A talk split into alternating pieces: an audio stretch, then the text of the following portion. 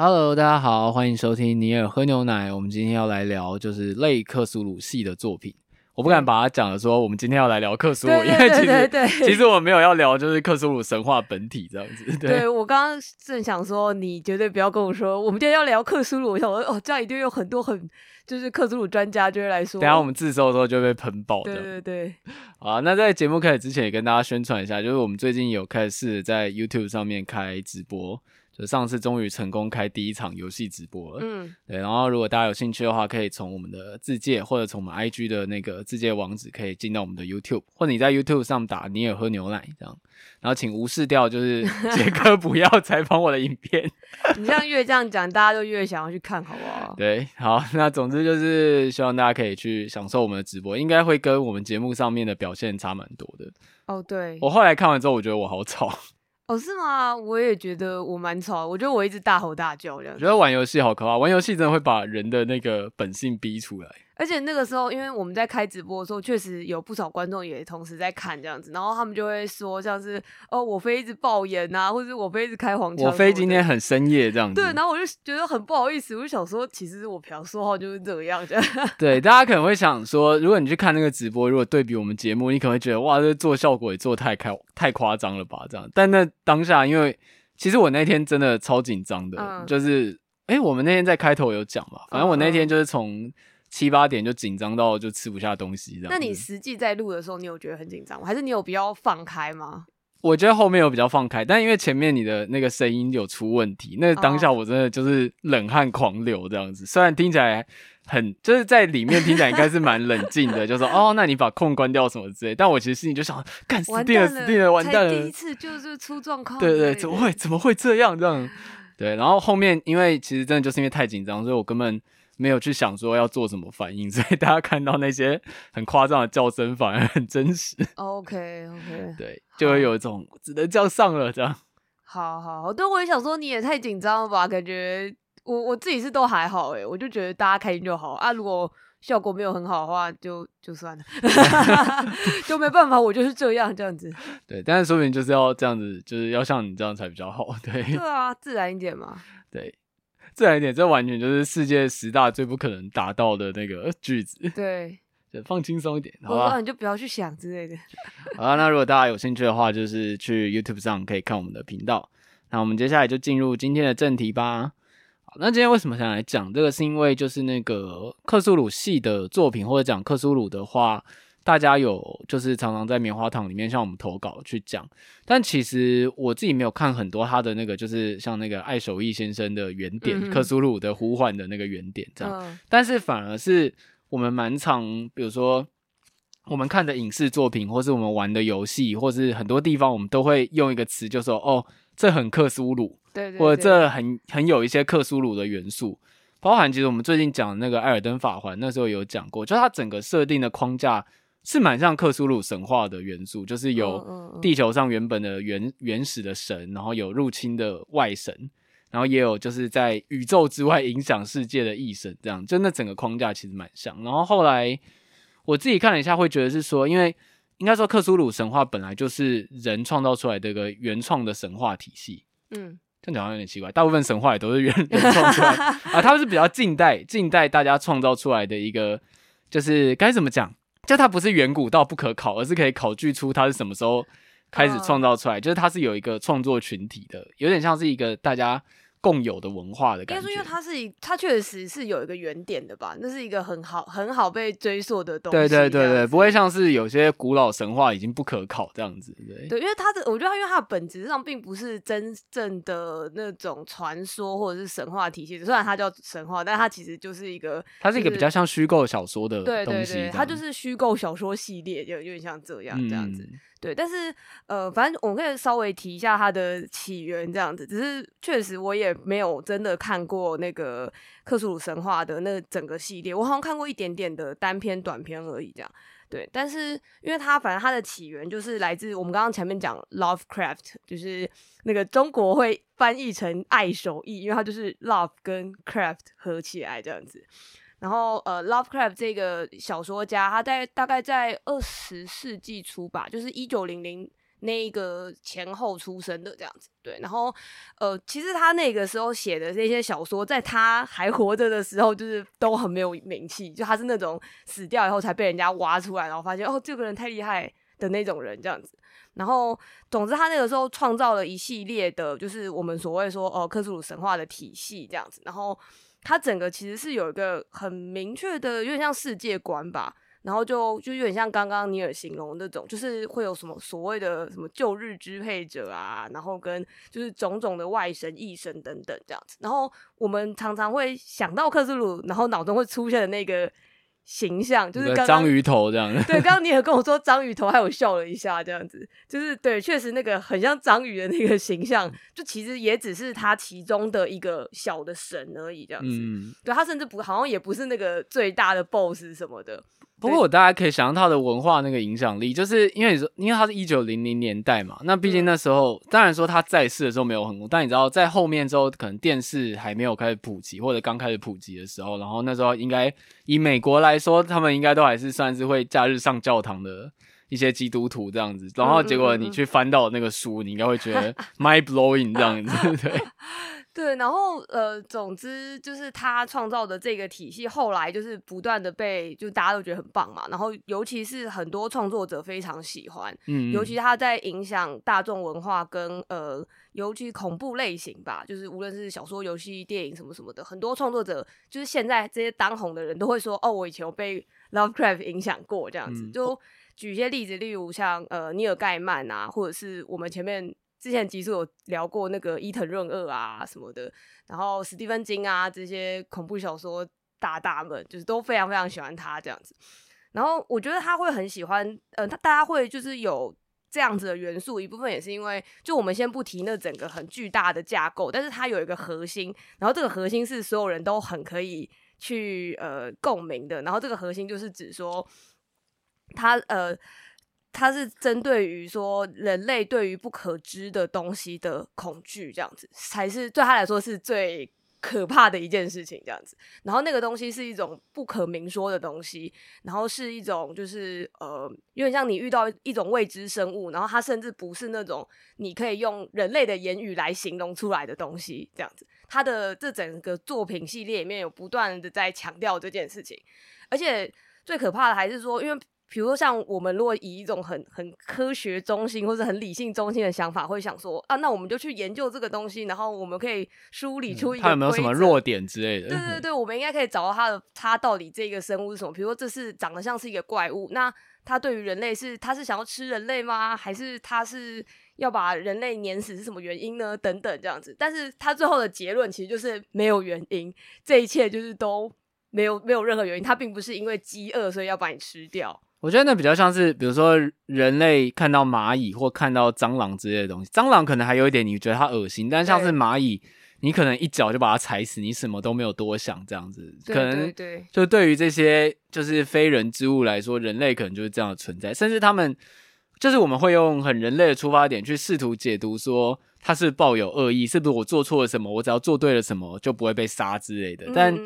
反而可能他们根本就没有恶意这个概念，就是恶意对你来，对他们人类。妄想这些东西对自己有恶意，反而太抬举自己了。这样就是你根本没有被放到对等去看待的那个资格。对，那有点像是今天蚂蚁在那边想说，哦，就到底为什么人类看到我们就要碾我们？但我们其实好像也没什么原因，我们看到就就碾死它。就是甚至对人类来说，他们比较像是某种不可名状的天灾的感觉。对，就是没有办法，没有办法用人类的尺度来衡量。那因为没有办法衡量，你也没有办法像说，哦。吸血鬼，我就用大蒜或者是十字架，然后看到幽灵就撒盐，这样去对付它。对，因为呃，以恐怖的类型来说，当然会有很多不同的分类。例如说，像某一些心理惊悚，可能就会有涉及到说，呃，例如说人人性的恐怖啊，或者人类害对方啊什么之类。那可能是比如说包含权谋，或者包含欲望什么的。那比如说，如果讲比如宗教体系的东西，可能西方基督教出来的那整个体系的话，那可能就会是。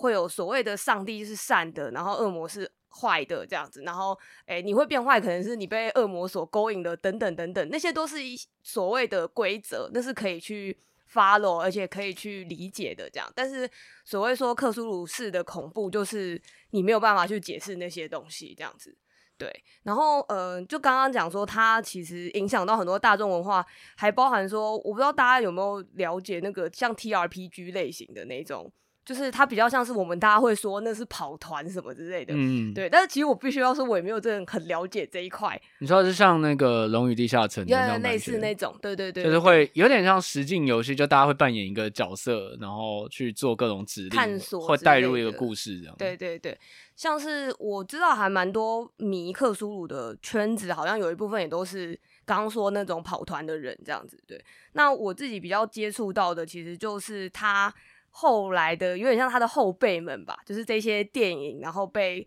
所谓克苏鲁的风格所影响的作品这样子。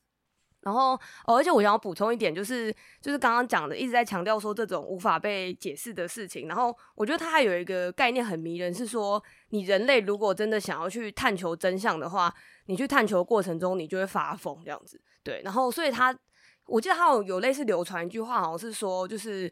人类能够就是在。自己就是有点像我，我们其实活活的世界里面，应该有很多我们无法解释的事情，或者是比如说四次元空间啊等等这些，就是根本就是 above us 的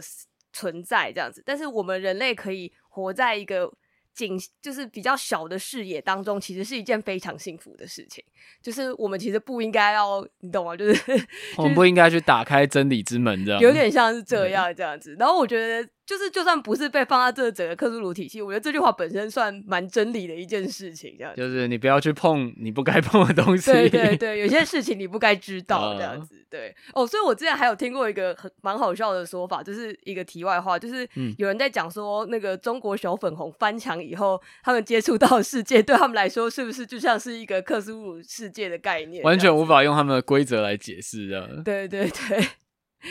好，然后呃，我今天想了几部，然后这几部我觉得都是我非常喜欢的作品，这样子。然后我第一部想要讲的是那个《星之彩》。然后《星之彩》这部我会先讲，其实就是因为它算是比较本格的克苏鲁神话，然后它确实原作就是 Lovecraft 写的一篇短篇小说这样子，嗯，就应该就是呃，它的英文名字叫做《Color of Space》这样子，就是你知道有点像宇宙的颜色的概念这样子。而且我觉得这个预告出来的时候非常好笑，因为呃这一部片的重点就是那呃这一个这一户家庭他们突然遇到了这个。很奇怪的颜色，就是这个很奇怪的，没办法用人的言语叙述的颜色，突然出现在他们山中的小屋之中，这样子。然后，可是那个预告就一出来，然后他们就开，大家也是就剧情一模一样，然后大家就会说：“哦，这个颜色我们没有办法形容。”然后，但是你看到颜色就是紫色，然后怎么听起来很迷因的感觉？对对对，然后下面超多人就在留言区呛说：“就是我们现在看到了一个无法解释的颜色，然后画面紫色。”所以，我之前有听过有一个说法是说，觉得这部片最好的形式其实是拍成黑白片。我是觉得确实、欸，哦，懂，嗯，我觉得你说像那个灯塔那样子吗？对，对对，有点像那样这样子。对，然后这部片其实就应该就是跟原作的拍法差不多。呃，我是没有真的读过原作啦。对，然后它还有另外一个卖点在于说，它的主角是那个尼可拉斯凯奇。对，那 知道大家都很喜欢讲说，尼可拉斯凯奇后来很喜欢拍一些那种怪片或烂片，有点怪片或者烂片之类。嗯、但这部算是他评价还不错的片，虽然它也是相对比较小众一点，然后因为毕竟是类型片这样。那呃，其实我觉得它的剧情也不用 花太多时间在讲，它算是蛮经典。就是我觉得如果你想要去知道。所谓说，呃，克苏鲁神话的这一种感觉的风格片会是怎样这样子？因为它其实就是大概在讲说，有一个小家庭，然后他们在一座比较偏远一点的山上这样子，然后就呃一对父父母，然后三个孩子这样子，然后这个男主角就是他们生活中开始出现这个奇怪的陨石所带来的颜色以后，比如说开始他们种的作物开始枯掉啊，或者是开始结出很奇怪的。紫色的果实，或是很像变形的番茄之类的，这样一开始可能只是这样，然后后来开始出现了，例如说他们养的动物，他们都说养那个草泥马，我不知道为什么他们在那个地方养草泥马也是一个很坑的事情。然后他们养的做动物开始就是，比如说反应变得很奇怪啊，什么种种这样子。然后呃，我觉得比较有趣的是，这部片同时还有融入了一些比较像家庭的纠纷吧，嗯、就是它同时有这种啊、呃，好像外界一直有一些感觉很邪恶的东西在靠近你，但同时他们家人之间的关系本来就很不稳定，这样子，所以它有点像是双重的恐怖吧，这样。然后当然就是比较长，就是后面就会开始出现蛮经典的一些呃肉体恐怖，就是。就有人开始变形，长出一些奇怪的东西。对，然后，嗯、呃，我这样子可能有点暴雷，但是我觉得还是可以稍微讲一下，那也算是一个 trigger warning 啊，因为我觉得它毕竟是恐怖片，不是每个人都可以接受这样子。嗯、对，但是因为它比如说像后面就会出现那个刚刚说那个草泥马，就是例如说他们把那个农场门一打开，发现草泥马们好几只就是被融在一起，这样子就出现很像是三个头或是很多个头的。草泥马这样子是真的看起来很恐怖的画面吗？是是是，哦、你是说你觉得我这样形容听起来蛮好笑的吗？对啊，就是有点搞笑或者感觉会对到某些人的性癖的感觉。可是我觉得肉体恐怖就是这么一回事、欸，也是啦，就是个人的喜好不同，就是或者恐惧点不同这样子。对，因为因为我觉得那其实算是恐怖的没错，但是像我自己很喜欢这个类别，就是我刚刚说肉体恐怖的类型。嗯我看起来就会觉得就哇哦这样，对对对，就是一一部分觉得哇好恐好恐怖好恶哦，但是你又是忍不住一直看的那个感觉这样子，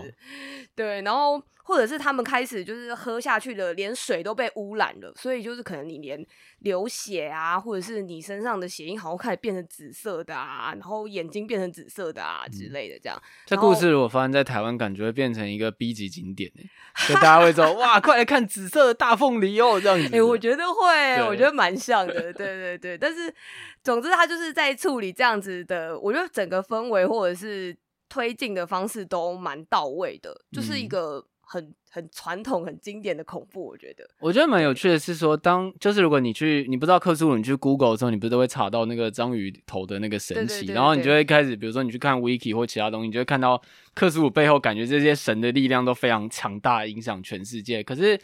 在我们谈论这些我们说的克苏鲁式的作品，或有这些元素的作品，嗯、它的场景蛮长都是一些非常小的场景，嗯，比如说发生在海上，或者发生在一个小村庄里面。对或者发生在一个小镇里面这样子，对对，它还蛮常是发生在比较孤绝的场域啦，对对，就是有点像是说一群人。误入了一个奇怪的空间，然后奇怪的事情就渐渐开始发生了。这样，嗯，嗯，我之前有听到有人在谈论，好像是在讲说，就是 Lovecraft 写这个东写这些作品的背景吧，就好像也差不多，因为刚好那个时候已经工业革命结束了，然后呃，大家人跟人的距离已经不像是以前那个状态这样子，然后同时还包含了比如说科技的进步啊，或者是那个时候应该也算是一个蛮理性至上的一个年代这样子，但是反而因此让。很多人陷入一种新的，就像你在想更久以前，可能就是我们所有事情，就是那个中世纪或干嘛的时候，我们就全部都是依照宗教的指示。我们只要信神，一切就很快乐，一切都可以，对，一切都很快乐。但是我们现在没有东西可以信了，就很焦虑的。对对对，就是有说，就是那个克苏鲁整个东西的背景，最开始诞生的那一个年代，差不多就是在那样子的混乱的氛围之中，这样子，所以确实会有出现很多像他们会认为那是。我我我那个时候对我来说，那那东西很新，然后跟嗯、呃、人跟人的距离已经没有办法那么紧密了。就是比如说像刚刚说这户人家，他们就算遇到这样子的问题，他们想要求援什么的，也会变得非常困难。这样子，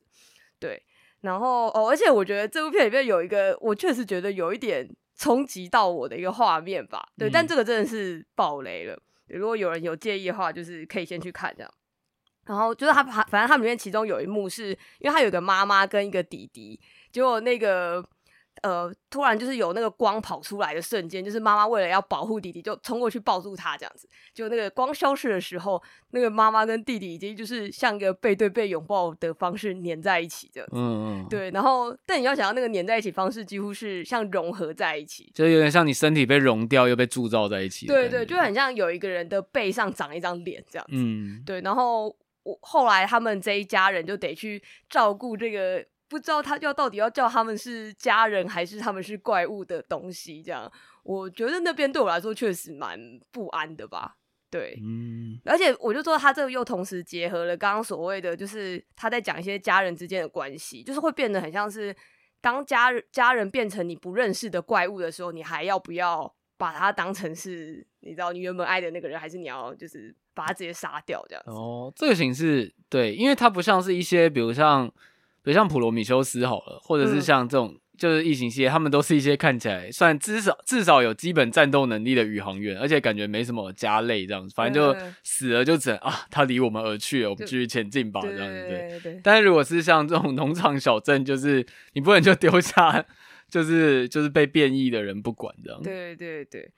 然后呃，我觉得下一个可能可以讲那个这这部你应该有看过吧？就是那个灭绝。嗯，有。嗯嗯。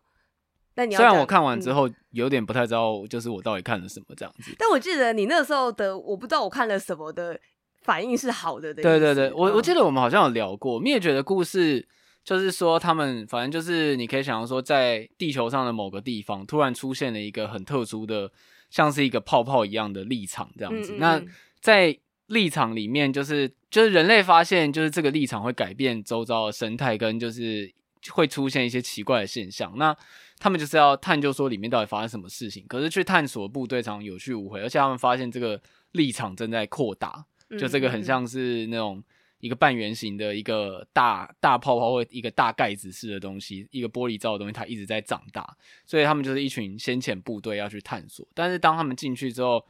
他们就会发现里面除了刚刚提到那些就是奇怪的变异之类，当然都有，但最奇怪的是就是他们里面的时空间感觉有点混乱。就是比如说，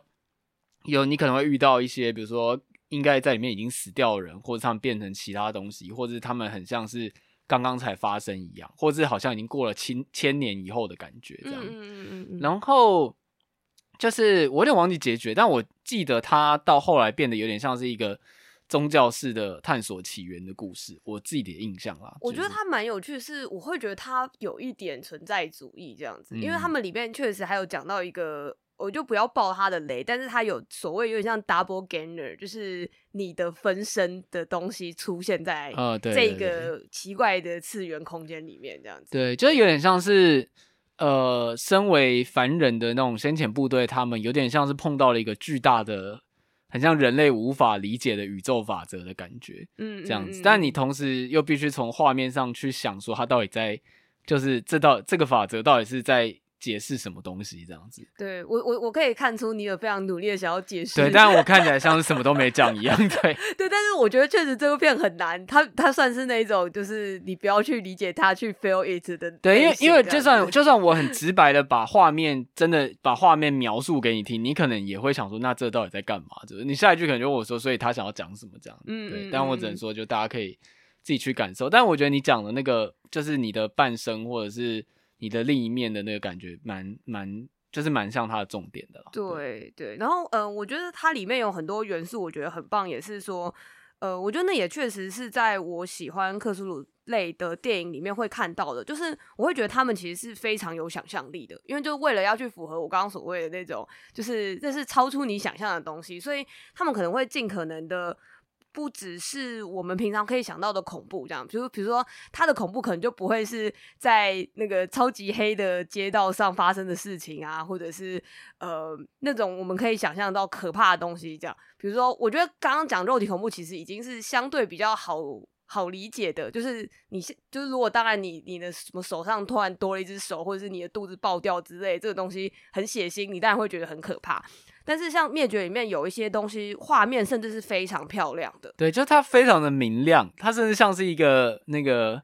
那叫什么 Dream Island 的感觉，就是有一种像是一个奇幻的秘境的感觉。对，比如说他们一进去那一个秘境里面的时候，会看到，比如说好像鹿之类，然后他们的鹿角开始长出像是花一样的东西，或者是呃有一些有一感觉有点恐怖，但是它其实是人类的。肢体，然后长出了像树一样的姿态，或者是呃人被框在那个墙壁上面，他们就被牵进去的样子。对，而且就是一开始你可能直觉上会觉得说啊，这就是之前的人变成的，但你后来看到后来好像会有点怀疑说，好像也不是这样子，对，好像也不是这样子直接的联想，这样对。对，然后我很喜欢他很多刚刚说这种画面上面的想象，或者是他把很多不同的生物，就是用以现在现实来说不可能的方式结合在一起，这样子。对，而且我觉得就是说，刚讲的就是因为这些东西本来就是法则以外的外力干涉，我们这样讲可能比较好理解，就是所以你没有办法用地球上的规则去理解啊。就比如说你刚刚可能会，你刚刚讲那个。大家可能会想说，哎、欸，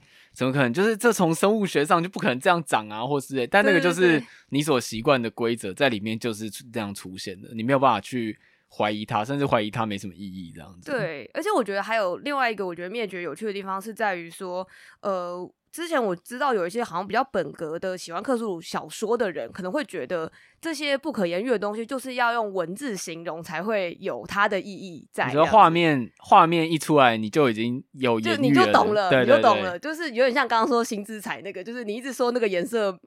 无法理解，但是你看到就是紫色，这样。对，它就是紫色，它就是紫色，对。对，但是呃，我觉得灭绝，欸、等一下，但有一个、呃、有一个说法，对不起，打断一下。没关系，没关系。有有一说是我们没有，我记得有个说法说，我们其实没有办法证实我们两个看到的红色是一样，哦、是同一个颜色。对，就其实说不定我眼中的红色是你眼中的蓝色，只是因为从小到大别人指着它的时候都说那是红色，所以你就知道那是红色，你也理所当然认为别人眼中看到的是那个这样子。对对，对，这个我也知道，因为那个颜色毕竟是光反射。那个物体，对对对，跑到你眼睛里面的东西嘛，对，对。然后 好，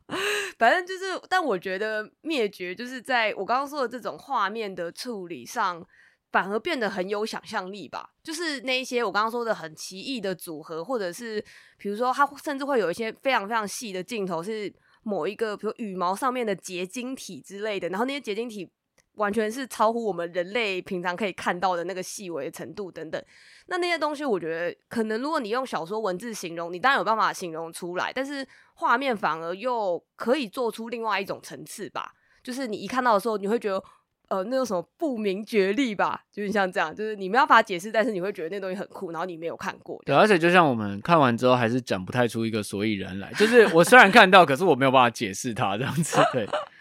对对对，而且就是这个导演，其实我觉得他真的是进步超快，因为他在灭绝的上一部片应该是人造意识吧，就是这个导演叫 Alex Garland 这样子，然后他的上一部片是一个。关于 AI 机器人的片这样子，嗯，然后是一个超级微型的、非常封闭式的惊悚片，这样子就很很很便宜、很低成本的那种片。然后那个时候我就已经觉得那部片已经算蛮有趣的，虽然有一些可惜的地方。但他下一部片拍灭绝的时候，就是那整个 scale，就是那整个场景突然变超大，然后就他又拍一个很巨型的科幻恐怖片什么的。所以我我个人是觉得他是一个很值得期待的新兴导演吧，嗯，然后。嗯，我下一个想要讲是那个《图变第三型》，就是这部片也是非常非常非常非常经典，这样子，就是它的它的影史上的经典程度应该是远超过刚刚说的前两部，这样子。就是如果我们一提到，你就打什么克苏鲁空格电影之类，一定有就是十篇里面有九篇会提到《图变第三型》，那它的英文会就直接叫做 The Thing，就是那个东西这样子。就是、好像这蛮常被 用在一些恐怖片，就是那那个，就是那个这样，就是那个，我像那个他那个电影这样，对，像他一样，it 一样这样子。我觉得他们蛮会取名字的，因为他就是没有办法说出那是怪物还是那是什么鬼东西，那是什么外星生物，就、嗯、所以就叫他 The Thing 这样。然后呃，我觉得他非常好看，就是我说的好看指的是。呃，我原本可能也只是预期它会是一种呃肢体变异啊，然后呃就是那个有点像异形的东西，就是寄生在人类身上啊等等这种呃可蛮可以想象的这样子。但是我实际上在看的时候，觉得它的精彩程度远超乎我的预期。然后我会说的这一部分也是因为。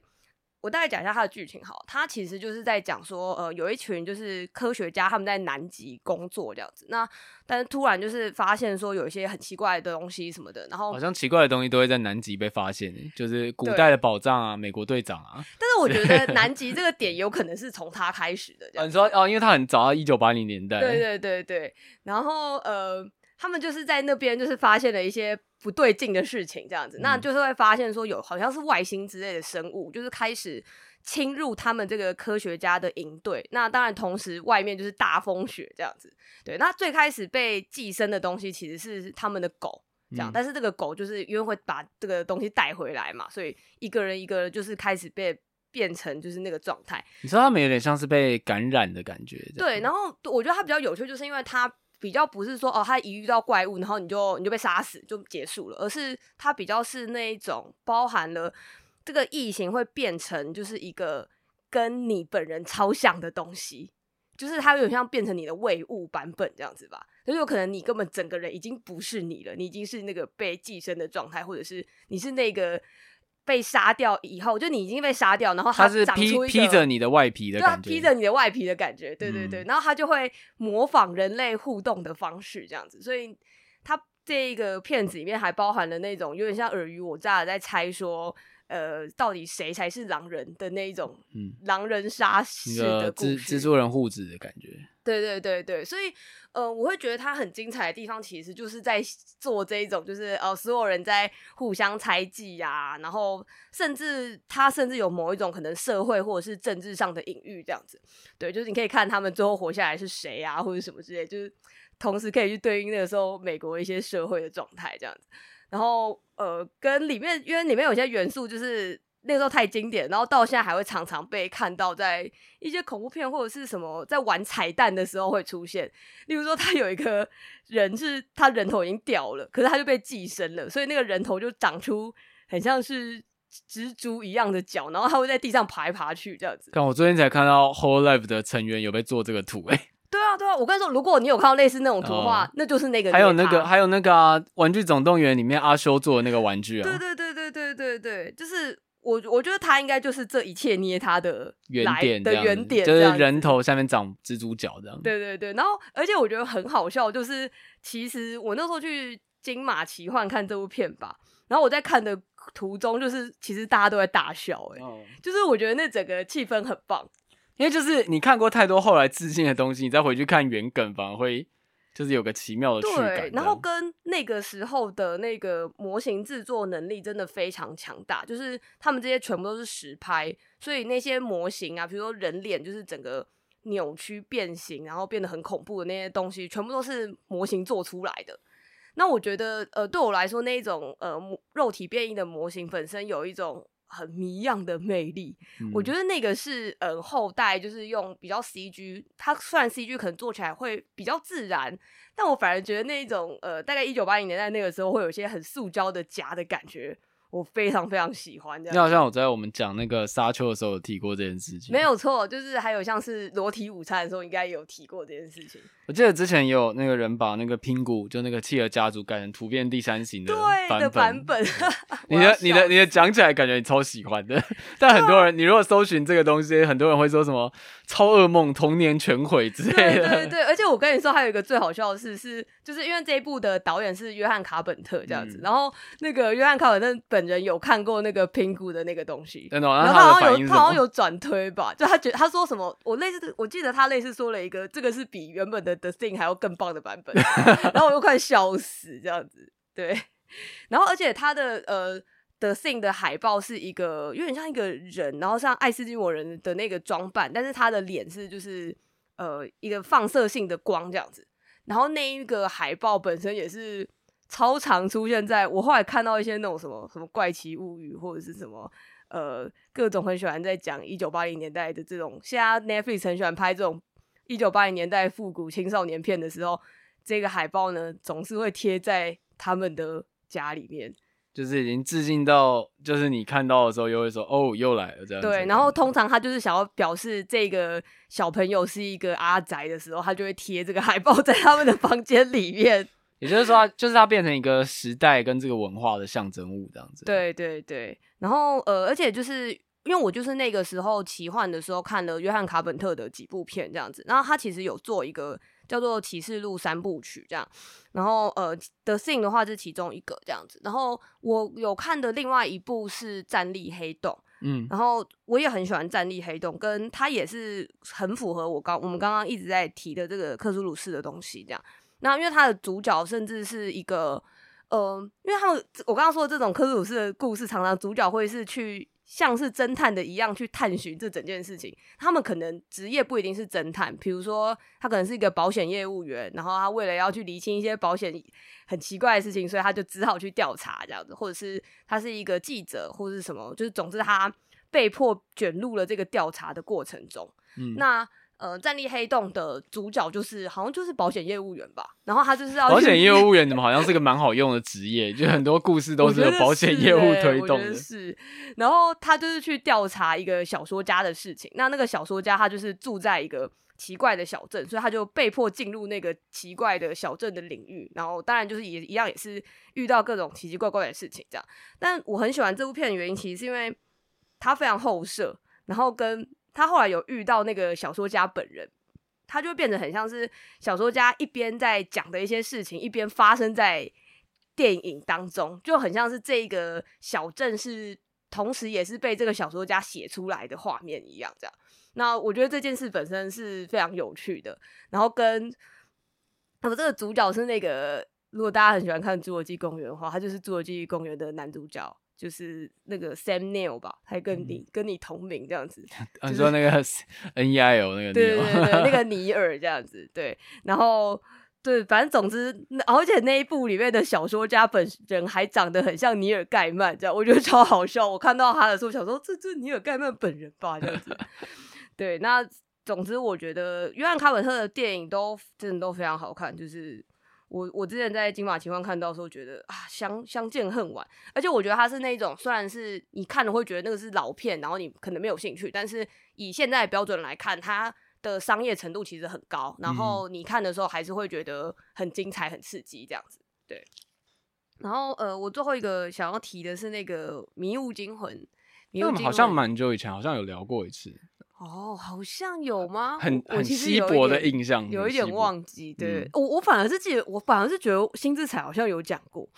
好，但呃，《迷雾惊魂》就是史蒂芬金这个。是每次出现在各种小说的那个书腰的男人史蒂芬金，我我跟我朋友已经觉得这个已经是个捏他，我们都会说史蒂芬金都说赞这样子。你说，而且我记得你们的自己的 zine 还是什么，好像也会用这个梗。对啊，就是因为史蒂芬金太长，就把人家背书，然后莫名其 妙出现在书腰上面这样子。对，那这是他的作品这样，然后呃。他的故事其实非常简单，他就是一群人，然后被有一天莫名其妙，就是这个超市外面突然起了一个大雾这样子，那所有人都被困在这个超市当中，那雾里面好像有一些你看不到的怪物，然后他就是会把人家就是抓走啊什么的，那就是请看光是这个开场，其实就。蛮刚刚说的那种元素，因为他们出那个怪物出场的方式是只有触手就是伸出来，然后把你抓走，然后就有一个人脚被抓住，然后就、啊、然后就被拖走，然后你甚至看不到这整个怪物的本体这样子，嗯、或者是你看到的时候可能是一个远远的一个剪影而已，然后它是超级无敌大的这样子，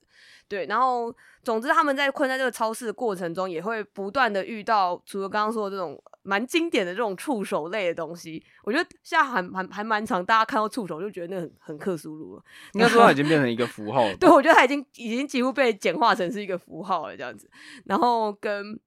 后面还有一些像是昆虫啊，或者什么，就是一些长得很变形的生物会闯入这个超市当中。那所有人都不知道外面发生了什么事情，但。可是这些人可能还算幸运的是，因为他们是被困在超市里面嘛。那你知道超市里面就是你要有食物这样，你有 食物，然后你你要找睡袋，可能也有睡袋，你什么东西都还算有这样子。那可是这部片到后中中后期，当然就会渐渐陷入了那一种所谓的大家被困在一起，就会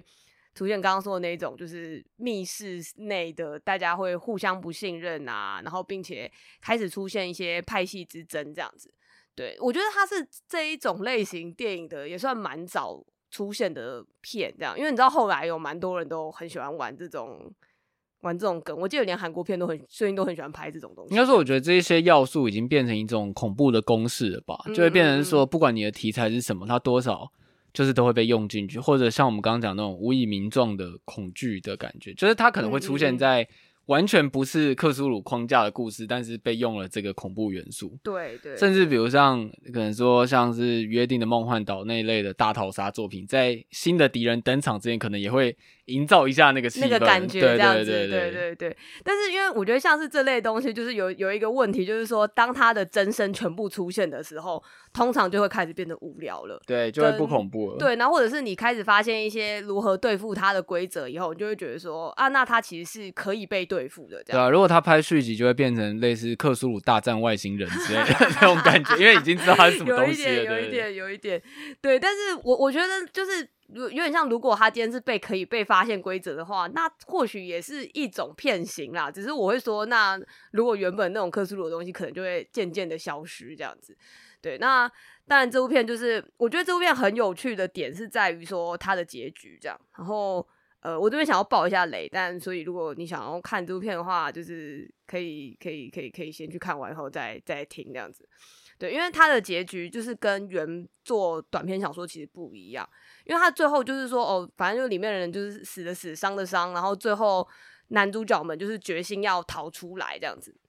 那但是他们要逃出来的时候，就是呃也是牺牲了很多人，然后只剩几个人最后在车上这样。那他们原本以为啊，好像终于就是可以可以出来了，可是就发现旁边全部都是那些超级大的怪物啊什么的，然后就此时他们就是有点觉得好像。来不及，就是一切已经没救了这样子。嗯、那他们在此之前，其实大家之前也有稍微讨论过，就是说，如果真的就是大家都逃不出去的话，那我们就是一个一个自杀这样子，因为大家并不想要就是你知道死人、啊、死在不知道的东西手上，然后或者是你被拖走也不知道会发生什么事情，这样大家还宁愿在一个，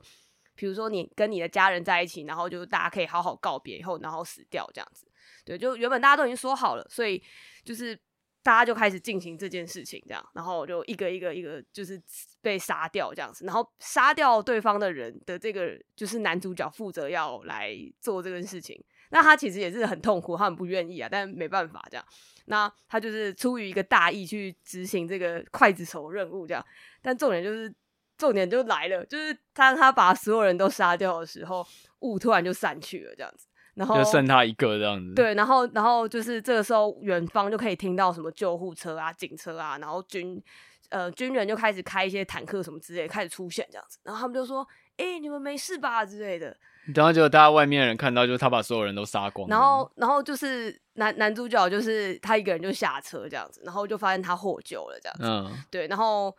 就是呃，他也是没有在解释说刚刚那些恐怖的怪物到底是发生什么事情，比如说哦，我们现在是战胜怪物了吗？还是什么？就是不知道。但是总之那个结局就是一个男主角获救了这样子。然后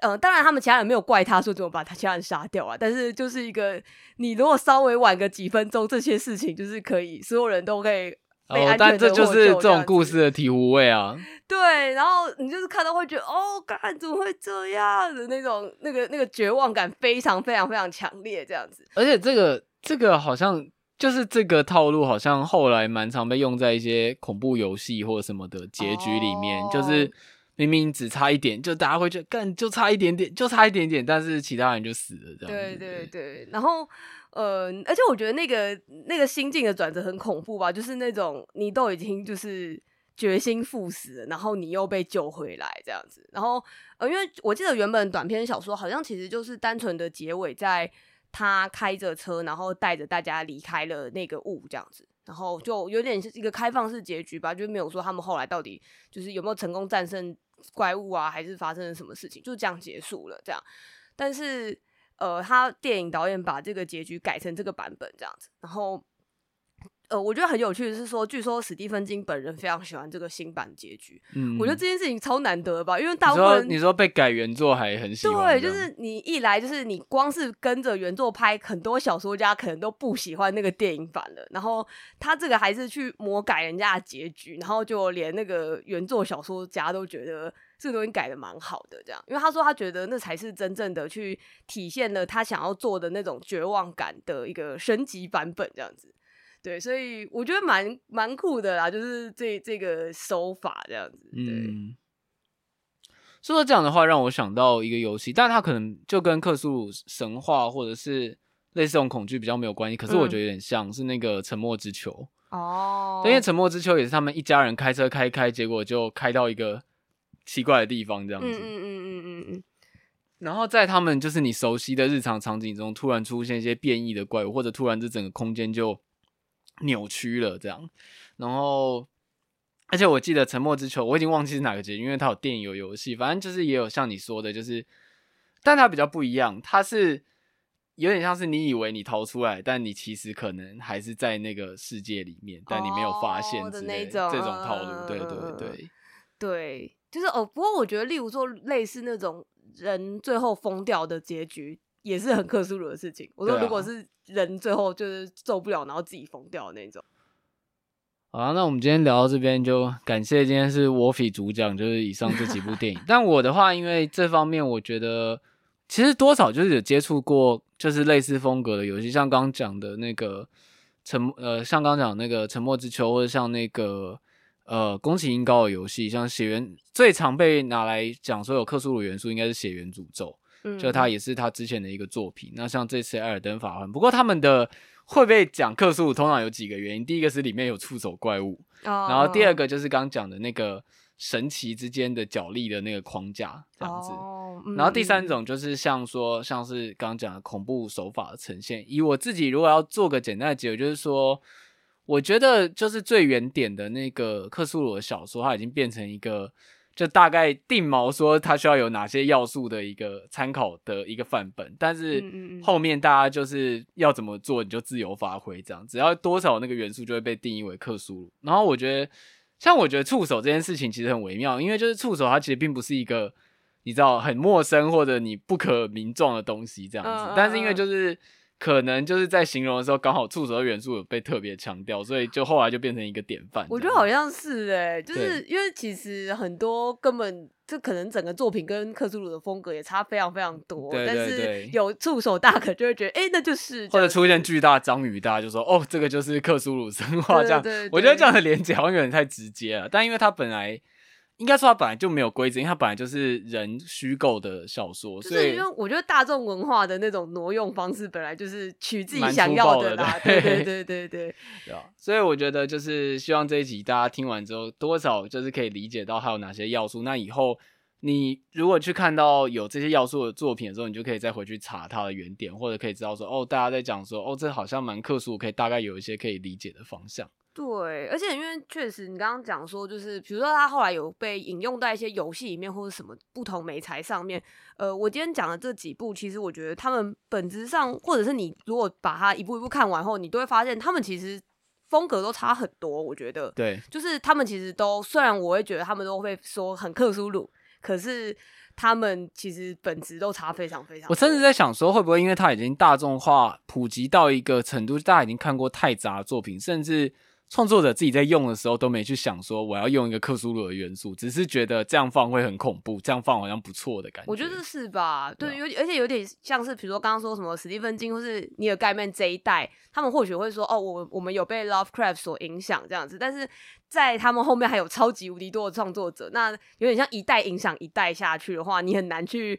呃，追本溯源说这个祖宗老祖宗到底是谁？他可能会断在上一代，比如说哦，这是很像致敬史蒂芬金或者致敬谁谁谁，但他已经不会回到那个 Lovecraft 那个年代的那个年代的东西了，这样子对，对。或者就像比如说怪奇物语现在超红的，那之后期待就会有致敬怪奇物语的作品出现。对，就是而且比如说像呃，我刚刚说就是他们每个个别类型都不同，比如说像我觉得像那个灭绝的话，它就。比较没有那么强调恐怖这件事情，我觉得它比较分类比较像惊悚，然后跟它其实算科幻片这样子。嗯，我觉得应该有个标签叫做 mind blowing 这样子。我难，我不知道要，我不知道要用什么中文来形容这个 词。这个好像那个 Netflix 会写的那种 hashtag 脑洞大开。哦，对对对对，脑洞大开，对对。它有一个脑洞大开的 tag。对，对对，我们需要这个这个 tag。对，所以就是或者是说，呃，如果又在讲都那种比较密室。大家逃不出去的那个状态，互相指责的状态，什么都，我觉得那都是差别很大的恐怖或者是类型片啦，对，所以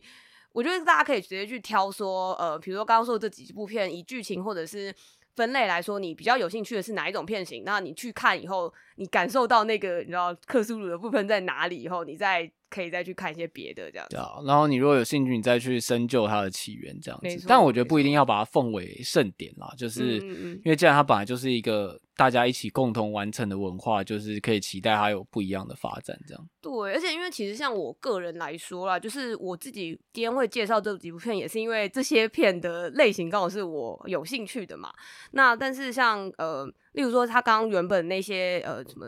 那个旧日支配者啊，或者是他们那整个神的体系等等，像我自己个人是一个对于很多神的名字啊，或者是这种就是比较奇幻一点的内容，老实说我没有真的特别有兴趣，所以像我就没有真的去接触太多那些。